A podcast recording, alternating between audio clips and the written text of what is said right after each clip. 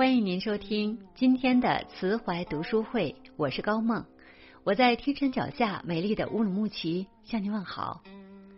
今天我要和大家分享的这篇文章题目是百分之九十九的人忽略的准则：大恩如大仇。一起来听。世上没有不弯的路，人间没有不谢的花。人这一生，山高水长，荆棘遍布，没有谁能一帆风顺。磕绊的人生离不开贵人的相助。佛说，所有的相遇都是彼此亏欠。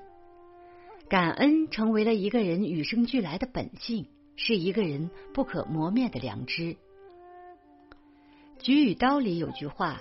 自古恩义最难承受，恩与债不过是硬币两面，小恩小惠让人如沐春风，大恩大德却让人如芒在背。施恩并不是一味求大，其中蕴含着深刻的处世智慧。大恩如仇，如鲠在喉。古人云：“受人恩惠，应没齿难忘。”《红楼梦》开篇讲了一个故事。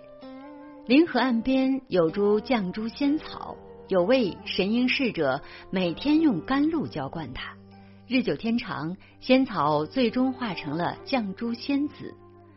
当神瑛侍者下凡，绛珠仙子说：“他对我有甘露之惠，我并无此水还他，但把我一生所有的眼泪还他。”于是跟随侍者一起转世下凡。转世前，侍者对仙草有灌溉之恩，施恩者举手之劳，受恩者牢记心中。转世后，黛玉流尽一生眼泪来报答恩情，讨个两不相欠。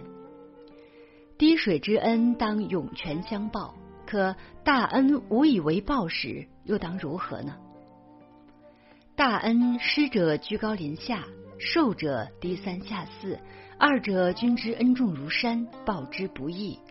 长此以往，恩渐断，仇渐生。唐国食补院中有个故事：抚卫李勉看押了一个囚犯，按律当斩，但李勉见他讲义气，就把他放了。后来李勉罢官出游，偶遇这个囚犯，囚犯感激他活命之恩，请到家中盛情款待，并告知妻子。囚犯问妻子：“活命之恩该如何报答？”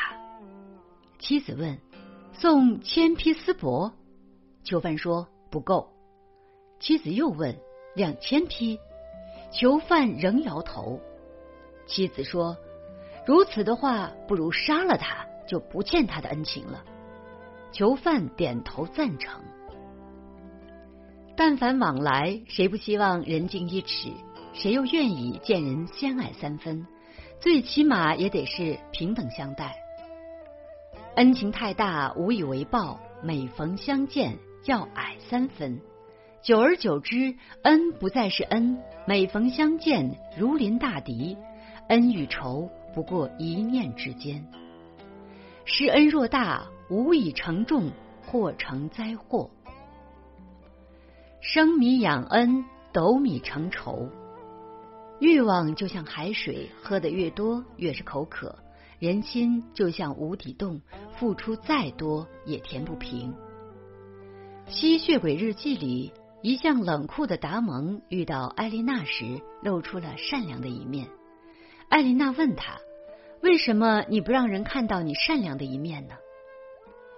达蒙回应道：“如果他们看见了，就会期盼我一直是善良的。”人性最可怕的地方在于，只要在你身上得到一点小利，没有遭到拒绝，久而久之就会把这当做理所应当，甚至变本加厉。热播剧《安居》中，房似锦在大雨中救助了落魄的宁亲母女。面对房似锦的善意，宁亲起初还会表示感谢。可是，随着房似锦不断的付出，宁心渐渐把房似锦的好当做了理所当然。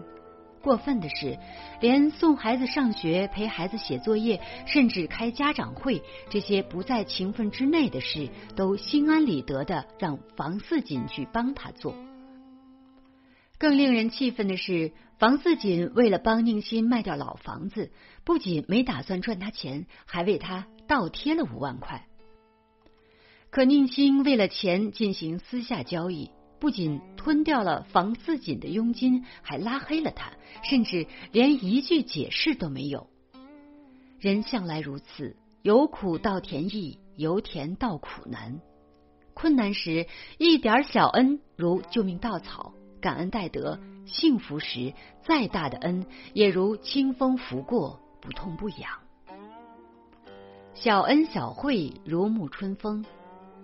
知乎上有人问：一直付出却得不到回应的关系，要不要坚持？多半人认为要放弃。付出何尝不是一种施恩的行为？只是太小，易被忽略。与人交往，重在有来有回。哪有只有付出没有收获的道理？《礼记曲礼》上有句话：“往而不来，非礼也；来而不往，亦非礼也。”孔子的弟子子路外出办事，路见一个小孩掉进水里，跳下水把小孩救起。孩子的父亲为感恩，将家里的一头牛送给子路，子路收下，并告诉孔子。孔子称赞他做的对。子路救了人，施了恩，收获了感恩。孩子被救，他父亲把牛赠送，还了恩。恩情往来，各取所需，不亏不欠。人与人相处最好的关系不过如此。心理学有个观点：人与人的行为具有互酬性，即你对我怎么样，我也对你怎么样。人与人之间难免有互助。小恩小惠就像家常便饭，你送我家乡的特产，我会做点甜点当回馈；你帮我加一个班，我会请你吃个饭。即便借了你一笔钱，也会在还钱时再多加一个红包作为利息。觥筹交错之间，轻松释然；你来我往之间，坦然处之。施恩有度，方显大度。施恩是一种美德，而不是一种谋利手段。生活里，我们会遇到这样善意的提醒：“这是你欠我的，我曾经那么帮助你，你就该……”这种有失风度的提醒是一把双刃剑，你怨他忘恩，他怨你功利。春秋战国时期，齐国闹饥荒，老百姓吃不上饭。有个叫钱敖的人分发食物给灾民，但他却怕别人不知道他在做好事，故意大声叫喊：“不要钱的食物，快来吃！”他以为灾民会感恩戴德、磕头拜谢，可事与愿违，一个搭理他的人都没有。他强拉住一个灾民，用高高在上的语气说：“喂，叫你呢，过来吃！”